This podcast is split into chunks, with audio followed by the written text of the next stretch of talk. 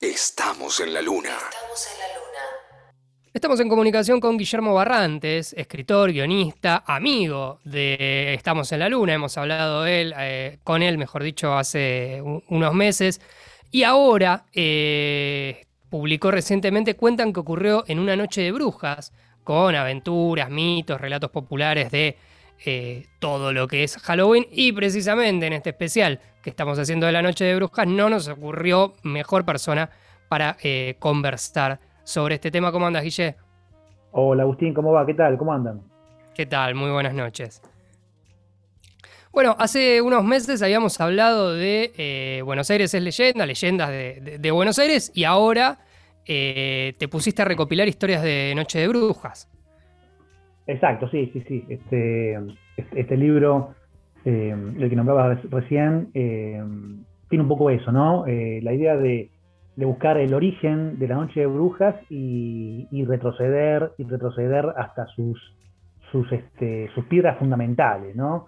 Que, por supuesto uno no puede no pasar por los celtas, ¿sí? la fiesta del Yamain, eh, que era la fiesta de la cosecha para ellos, cuando, cuando empezaban los días a ser más, más, más cortos, ¿no? las noches más largas, eh, ahí para ellos empezaba, eh, empezaba eh, esta especie de, de noche en la, en que se abría un portal por la que pasaban todas estas entidades, ¿no? este, brujas y, todos los amigos de las brujas que podamos imaginar, jinetes sin cabeza, vampiros, este, todo. Por eso que ellos eh, se pintaban la, la- la cara con, con las cenizas de las fogatas eh, para, para pasar desapercibidos, para que estas entidades no los reconocieran, ¿no? Y ahí vienen los disfraces, ¿no? Por ejemplo. Eh, así que sí, bueno, eh, los celtas tienen un, lugar muy importante en el libro, pero así todo trato de, buscar, de rastrear historias previas, incluso a los celtas, en América incluso, que, que ya hablaban acerca de un portal en un día específico y que tenía que ver con esto, con, con que los muertos eh, tenían este, un ratito en el mundo de los vivos, ¿no? Eh, en cierta fecha. Bueno, ahí está toda la, la- la- la tradición de, de los pueblos de, de México con el Día de los Muertos, por ejemplo, ¿o ¿no? Exactamente, ahí hay todo un capítulo dedicado a, a eso justamente y, y- y sí, sí, es una tradición maravillosa. Eh, hay un mito urbano que yo rescato en el libro y que lo cuento y, y atraviesa todo lo que es la esta noche de los muertos, ¿no? Para ellos que la verdad que la viven como una fiesta. Eh, es una fiesta, ellos van al, cementerio casi como si fuera eh, una, una jornada de, cumpleaños. Eh, van con la comida favorita de, de la persona que ya no está, la, la tumba la, la, la, la, saltan y la, la, la, la- lápida la utilizan de mesa para apoyar la comida y la bebida. O sea, es, es, este, es, muy, es muy lindo. Esto es una festividad ¿no? hacia, hacia la muerte. No por nada ese capítulo lo, lo titulo La vida de la muerte, ¿no? porque parece que, con esa festividad, con, con- las historias que se cuentan eh, ahí en México, le dan, le dan vida a la muerte. ¿no? Bueno, nosotros somos una sociedad eh, que, que oculta mucho el tema de la muerte, es un tema tabú. Eh, ¿Vos crees que por ahí celebrarlo una vez al año ayuda? Ah, es como un- tiene un, un efecto así catártico de acercar a, a la gente con algo tan, tan fuerte, digamos. Sí, sí, totalmente, totalmente. Eh, eh, se necesita a veces, ¿no? Yo siempre digo que, que, que to- toda historia de fantasmas, ¿no? Por más miedo que nos dé, es una promesa de un más allá. Eh, por eso que de alguna manera seguimos, eh, aunque nos den miedo, leyendo esos libros que nos aterran, yendo al cine a ver esa película de terror que tanto miedo nos causó, porque, porque toda historia de terror, toda, toda historia de fantasmas, te está prometiendo ¿no? este, un mundo después de este mundo. ¿no? Eh, hay una promesa que está ahí encubierta eh, y, uno va a buscar eso, uno va a buscar esa esperanza. Eh, así que, claro, es catártico. Uno, uno sublima muchas veces, hasta como autor, a través de, escribir, de contar historias de fantasmas y, y de todos estos espectros maravillosos que nos aterran en Halloween. Volviendo al tema de, la noche de brujas en, en la Argentina o concretamente en Buenos Aires, eh, no había, o sea, la tradición de celebrar de alguna manera la, Noche de Brujas es de, estos últimos años y tiene más que ver por ahí con la globalización. Pero sin embargo, ¿vos pudiste encontrar eh, historias de, Noche de Brujas o celebraciones en nuestro territorio previas? Mira, en, América, en América, en, este, en, épocas eh, preceltas, eh, incluso eh, se rastrearon en pueblos originarios eh, historias que tenían que ver con, estos portales abiertos. Incluso hay unas estrellas, un, conjunto de estrellas llamado las, Pléyades, que, aquellos que tienen buena visión alcanzan a ver 7, 8, hasta 10 a veces, son más por supuesto, pero las que llegamos a ver son esas. Y, fueron un grupo de estrellas clave para, para todo lo que es este, la cosecha. Mm. Eh, y, la cosecha es clave para aquel que quiere pasar el invierno cuando se vienen las noches eh, más largas y más frías. Eh, entonces, no por nada, este grupo de estrellas fue tomado por muchos pueblos, incluso los celtas, como, como un, portal, ese, portal que se abría en esa noche tan especial, ¿no? en donde uno tenía que cosechar todo para guardar este, y pasar el invierno, bueno, y por ese portal era eh, por el que pasaba, eh, pasaban estas entidades. ¿no? Eh, y, en América pasaba algo muy parecido. Hay historias que tienen que ver también con, estos luceros que te indican cuándo es mejor levantar todo lo que sembraste y cuándo no. Y, siempre está, está relacionado con una, con una deidad. ¿no? por ejemplo, hay una, una etnia que hablaba de de que mm, las Pléyades ¿no? Eh, eran las ojotas de, eh, o las sandalias del sol, ¿no? y que en, uno de esos, de, esos tránsitos el sol las pierde y la luna, que es la hermana del sol, retrocede para buscarlas y dárselas. Pero el sol no se da cuenta de esto y sigue avanzando en el cielo, y es por eso que se disocian y tenemos día y noche, ¿no? Tenemos a, al sol en el día y a la luna persiguiéndolo todo el tiempo al sol para alcanzarle las Pléyades, que son las, sandalias de su hermano. Eh, y, todo esto desemboca, desemboca en, que nuevamente que estos, estos luceros de la noche eh, son portales eh, por el que los muertos pueden pasar y estar un día entre nosotros. Claro, mira, igual que el Día de los Muertos. Exacto. Eh, un poco la, iconografía de Halloween gira en torno a una calabaza. ¿Por qué? ¿Sabes por qué te, hay tanto tema con la calabaza en la Noche de Brujas?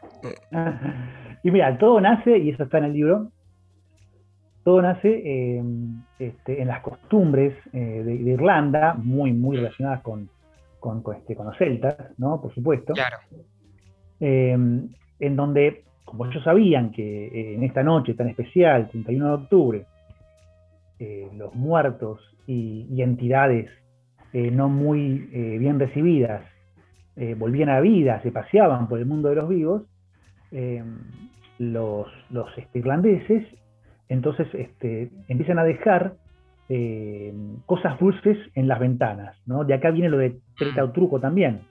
Claro lo de yo soy una entidad maligna, si me das un caramelo, algo dulce, no te molesto y me voy, ¿no? Que también lo replican en Estados Unidos, por supuesto. Eh, pero nace acá, nace, en, esta costumbre de Gran Bretaña, de, cuentos populares que este, nacen también en Irlanda, de, estos pasteles de muertos, le decían, dulces, que dejaban en las ventanas para que eh, se, se, los lleven ¿no? y no molesten. Y junto a estos pasteles dejaban también lumbreras, que eran eh, nabos ahuecados con una vela adentro. ¿no? En, Irlanda no había tanta calabaza, había mucho más nabo, eh, entonces lo que ahuecaban eran nabos y, dejaban entonces la, estas lumbreras junto a los pasteles para que sean vistos, incluso se decía que, alejaban a los malos espíritus. Así que nace esta costumbre de, de un nabo en todo Halloween y poner una vela, ¿no? También se decía así que se, ayudaba al sol del invierno, toda fogata, toda, toda luz que se prenda en Halloween es para ayudar a este, el, dios de, el, sol del invierno, en el hemisferio norte, ¿no? Por supuesto, donde ahora los días empiezan a ser más fríos y más, las noches empiezan a ser más, más frías y más largas, entonces hay que ayudarlo al sol para que mantenga el calor, entonces toda fogata, todo, todo, todo en agua huecado con su vela adentro, eh, ayuda a esto, ¿no? Ayuda a que haya un poco más de calor en la tierra. Y de paso ahuyenta a esos malos espíritus que, andan sueltos en Halloween. Claro, aparte lo, lo, Perdón, te interrumpí, me decías. No, no, e, esto después, cuando esta tradición pasa a, América, ¿no? A Estados Unidos específicamente, cuando se encuentran que tanto nabo no había, eh, no, no, no salía, eh, bueno, tenían mucho más calabazas y hasta eran más, más fáciles de ahuecar eh, y hasta se les podía hacer una carita, y bueno, cerró por todos lados, ¿no? Tenemos las calabazas y la globalización como símbolo de Halloween casi. También pensaba que, claro, en el hemisferio norte donde surge esta tradición es una fiesta de otoño, que habla también de, guardarse para renacer dentro de muchos meses, pero es como la previa del invierno. Exactamente, exactamente. Este, es, es eso, eh, eh, se termina eh, lo bueno, por así decirlo, se termina la luz, ahora hay que guardarse, hay que cosechar todo lo que sembramos. hay ciertos astros, como te decía yo, que para los antiguos les indicaba cuál era el momento justo, ¿no? Eh, solían ser las Pléyades para muchos pueblos, eh, y, el momento ese de, cosechar y guardarse solía coincidir, la fiesta esta del Yamain para los celtas, solía coincidir con este, los fines de octubre. Eh, por eso que además esto de, de, que hay una lucha en el cielo aparentemente entre el sol de verano contra el sol de invierno, eh, siempre gana, por supuesto, el sol del invierno. El sol del verano se, va. Cuando abre el portal para irse es cuando pasan todas estas entidades malignas, ¿no? Aprovechan que se abre esa puerta, ¿no? Y pasan todos. Eh, y nos queda este sol mucho más débil en el hemisferio norte, ¿no? Este sol mucho más débil, eh, alumbrando mucho menos, dando mucho menos calor.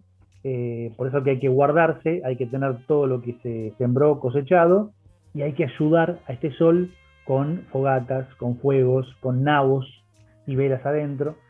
Eh, y ahí un poco se va haciendo ¿no? toda la, la, la, la, cosmogonía de Halloween que después pasa a América y se convierte un poco en la costumbre que, todos conocemos. Lo vas a estar eh, presentando al libro y, celebrando un poco la noche de Halloween el domingo 7 de noviembre, ¿verdad? Exacto, están bien informados, muy bien, sí, sí. Eh, bien ahí. Eh, sí, hay un evento que se, viene haciendo todos los años, eh, no se hizo el año pasado por la pandemia, eh, así que se vuelve a hacer ahora, 7 de, noviembre. 7 de noviembre. Este, es Buenos Aires Paranormal convertido en un Halloween paranormal, donde se va a hablar un poco de todo, ahí va a haber, se van a encontrar con, exploradores urbanos que van a casas embrujadas y, y dejan sus aparatos para medir psicofonías, eh, va a haber otras conferencias y entre ellas vamos a estar ahí presentando, hablando un poco de cuentan que ocurrió una noche de brujas y, bueno, iba a ser una excusa para, hablar de un montón de historias eh, acerca de, Halloween y, de mitos urbanos que rondan Buenos Aires, por supuesto. Esto va a ser en el centro Salamanca, que es en Avenida Independencia 2540, de 12 a 19. Vale ir disfrazado, ¿verdad? Sí, hay, incluso creo que hay este, una, competencia de cosplay. Yo siempre voy disfrazado. No queda ¿De qué te disfrazas? Siempre... y, de cazafantasma. Digo cazafantasma, ¿no? Una especie de Van Helsing, claro. Siempre, siempre hay un, crucifijo barnizado dentro de alguno de los, de los bolsillos del impermeable. Sí, sí, sí, sí. sí. Está muy bien. Este, así que esa, esa es la onda. Eh, eh, creo que las entradas la tienen que consultar en, si buscan en Instagram, eh, eh, arroba Buenos Aires Paranormal, ahí van a encontrar, pueden mandar privados a la gente que, organiza este evento, que como les decía, está año tras año, y este, incluso creo que en el perfil de ellos está donde conseguirlas, y si no, creo que en la entrada ese mismo día también se consiguen, así que bueno, va a estar bueno, va a estar aterradoramente bueno. Es la, la vuelta también de un poco de para los fanáticos del terror y, del shock, eh, qué sé yo, también a, reencontrarse con, otras personas.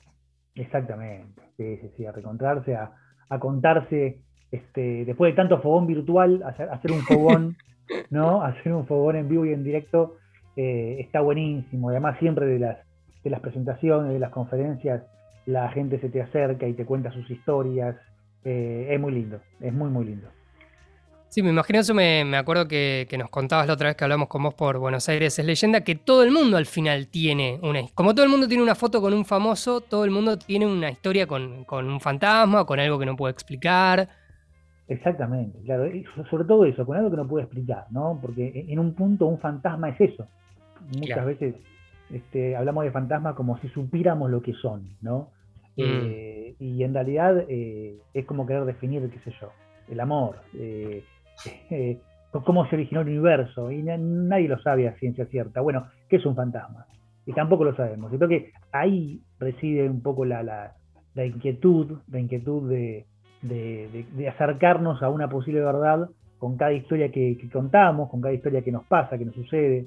Eh, son, son, todas, son todas velas, son todas calabazas prendidas en un pasillo, ¿no? que, nos alumbran eh, algo, algo de lo que hay en ese pasillo. No sabemos bien qué, pero no está oscuras, por lo menos. Con las historias no está oscuras, está, está en penumbras. Algo se puede ver de esa verdad. Y, como les decía recién, cada, cada historia te, te, acerca un poquito más, sin llegar nunca a esa verdad, ¿no? Eh, por eso que seguimos contando y escuchando y, y yendo al cine y leyendo libros. Eh, va, va, por ahí. Hablando de historias, estás por estrenar eh, una serie en Disney Plus, ¿verdad? Sí, bueno, vuelvo a, a rectificar la información. Maravilloso. Eh, gran producción. la estamos en la luna. Eh, sí, sí, sí, sí, sí, sí. Sí, fue un, un trabajo hermoso, hermoso. Bueno, ya, ya que te, te, convoquen para, para escribir la, la, primera serie de terror de, de Disney, eh, es, es, algo eh, especial. La verdad que, que, que inolvidable, agradecido. Y, y, bueno, y después trabajar con un grupo increíble, increíble de gente. Eh, terminamos siendo tres guionistas, Celeste Lambar, Javier Rosenwasser y, y quien les habla. Eh, los tres desarrollamos eh, durante dos años. Eh, Uf, esta... son proyectos largos. Sí, sí, sí, sí, sí. Sí, porque este, fue eso, ¿no? Fue, fue ver cómo, cómo contar una buena historia de terror, que sea realmente de terror. es una serie, ¿verdad? Sí. Es una serie, es una serie. Sí. Es una serie, la primera temporada este, ya está eh, editándose, se está armando, eh, ya hay un teaser dando vueltas, esperemos que pronto haya un tráiler un poquito más largo, Tierra Incógnita, se, se llama la serie. Eh, ¿Filmaron acá, acá, en Buenos Aires, en Argentina? Filmó acá, acá, acá, ¿Mm? exacto, sí, sí, sí. Incluso hubo noticias tipo mito urbano, eso nos encantó, mm. eh, de que algo se estaba tejiendo y que lo, lo estaba haciendo Disney. Y en, en Pilar, por ejemplo, se había alzado un parque de diversiones ¿no? Medio extraño. Eh, la gente de Pilar lo había visto, el periódico de Pilar este, eh, hace una nota con respecto a esto porque no sabían por qué, porque en realidad nadie vendía entradas para el parque, ¿no? Eh, claro. claro. Y de repente ver, ven los equipos de, de, grabación, de filmación, los actores y empiezan a sospechar de que se trata de, de, de una, una, película o de una serie y que está Disney atrás. Y bueno, y después eso lo, lo replican los diarios más importantes y nadie sabía bien de qué se trataba la cosa. Bueno, eh, ahora se sabe que es Tierra Incógnita, eh, que es, ese era uno de los sets, el más importante de filmación, y de que, bueno, calculamos que se estrenará eh, a comienzos del 2022, a mediados. Esperemos que, sea por ahí la cosa. Bueno, lo, lo estaremos viendo. Bueno, si lo quieren entonces ver de cuerpo presente a Guillermo Barrantes, con quien estamos hablando, que es escritor y guionista, presentando el libro cuentan que ocurrió en una noche de brujas. El domingo 7 va a estar en Halloween Paranormal, ahí en el centro Salamanca. Si no, eh, lo, lo, lo, encuentran en redes sociales en eh, arroba. Arroba Guille Barrantes 1 en Instagram, eh, Guillermo Barrantes en Facebook y arroba Guille Barrantes en Twitter. Eh, ahí estamos. Y también tiene toda la saga de libros Buenos Aires es leyenda, un éxito editorial ya desde hace muchos años. Eh, cualquiera de, de, sus entregas es súper interesante para, para, leer también, si no quieren entrar de fondo con, con, la noche de brujas. Claro, igual se van a asustar también porque son todas historias que, que pasan por ahí más cerca nuestro, ¿no? Este, están cerquita esos fantasmas que se cuentan en la saga que nació ya por el 2004, Buenos Aires leyenda. Bien. Bueno, Guille, te agradezco estos minutos que compartiste con nosotros en nuestro especial de Noche de Brujas unos días antes. Eh, y bueno, ojalá que, que salga lo, lo, mejor en la presentación del libro y con la presentación de la serie. Gracias, gracias, gracias por todo. Este, y, bueno, un honor estar de vuelta con ustedes hablando. ¿eh? Esperemos que, pronto se repita. Si se quedaron con más ganas de leyendas, fantasmas, eh, historias de. y también de visitantes del espacio, pueden encontrar la primera entrevista que le hicimos a ella hace unos meses en nuestro canal de Spotify, estamos en la luna y también en la web de Radio Nacional. Abrazo grande, Guille. Un abrazo.